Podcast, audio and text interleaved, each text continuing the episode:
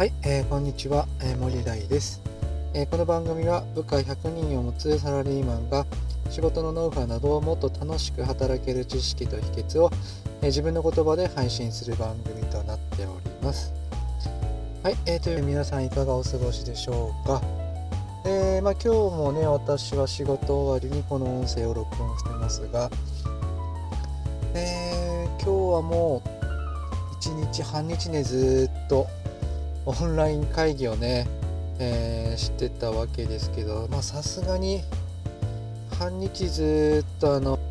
会議となると結構しんどいなっていうふうに思いますね。えー、まあ、本来ね自分が出るような会議じゃないんですがちょっとあの事情がありまして今日代だということで、えー、会議に出たわけですが、まあ、あれこれいろんなことね聞かれてまあ結構あのぶっつけ本番で出たのでいろんな質問にも、えー、対応できずちょっとあたふたする会議になってしまったかなというふうに思いますが、まあ、余談もこれまでにして、えーと、それでは本題に行きたいと思います。えー、今日はですねえっ、ー、と会社でうんとまあ偉くなりたい人向けのお話になるかなと思うんですよね。でまあなかなか今ねこう出世欲がある人っていうのはいないんです。あんまり少ないって言われてますね。特に日本なんかはうん転職したいとか出世したいだとか、えー、まあ、そういう意欲がね低いっていう国でだけど、まあ、定年後も長く働きたいっていう人はね多い人種だって言われててまあつまるところはまあ生活のために長くね働きたいというような人が多い人種だって言われてるわけですが、まあ、そんな中でもまあ自分はちょっとね出世したいなっていう人向けにね今日はお話ししていきたいかなというふうに思います。えーと、出世するためにはうん何が必要かというとまあもちろん実績が必要なんですよね。まあ仕事ができるっていうのはま当然のことなんですよね。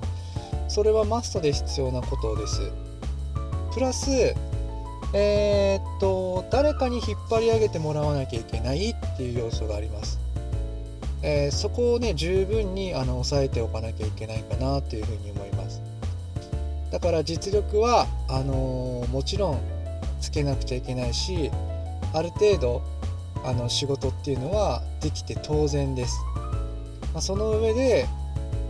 誰かに引っ張り上げてもらうその誰かっていうのを見極める能力があのとっても重要だと僕は思います。その誰かにどうつくのかっていうことですね。だから自分の所属している組織や会社で誰が今後実力をつけていくのかっていうことですよね。それを見極めてその人のそばにいる。そしてその人のできないことをサポートする。その人に可愛がられるということが必要になります。その人の先にはちゃんと、えー、出世っていうようなエスカレーターが、えー、続いているのかっていうことを見極めなくちゃいけません。それがねあの何より大事なことです。若い子でね結構出世意欲がある子なんかはあのちょっと勘違いしてる子がいてがむしゃらにね仕事ばかりしてあの評価をもらおうというふうにしてるんですがそれはねちょっとあのそれだけではあの出世できないっていうふうに思うんですよね。だから出世させてくれる人のそばにどうついてどういうふうに役に立てるのかっていうことを意識しなくてはいけません。そしてその人の先にはちゃんと出世っていう、えー、エスカレーターがちゃんとそこまでつながっているのかなっていうことを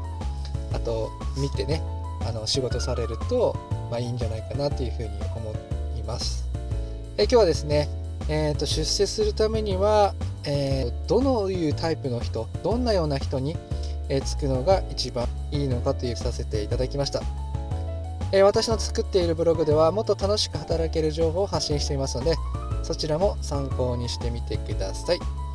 また、お耳にかかりましょう。またね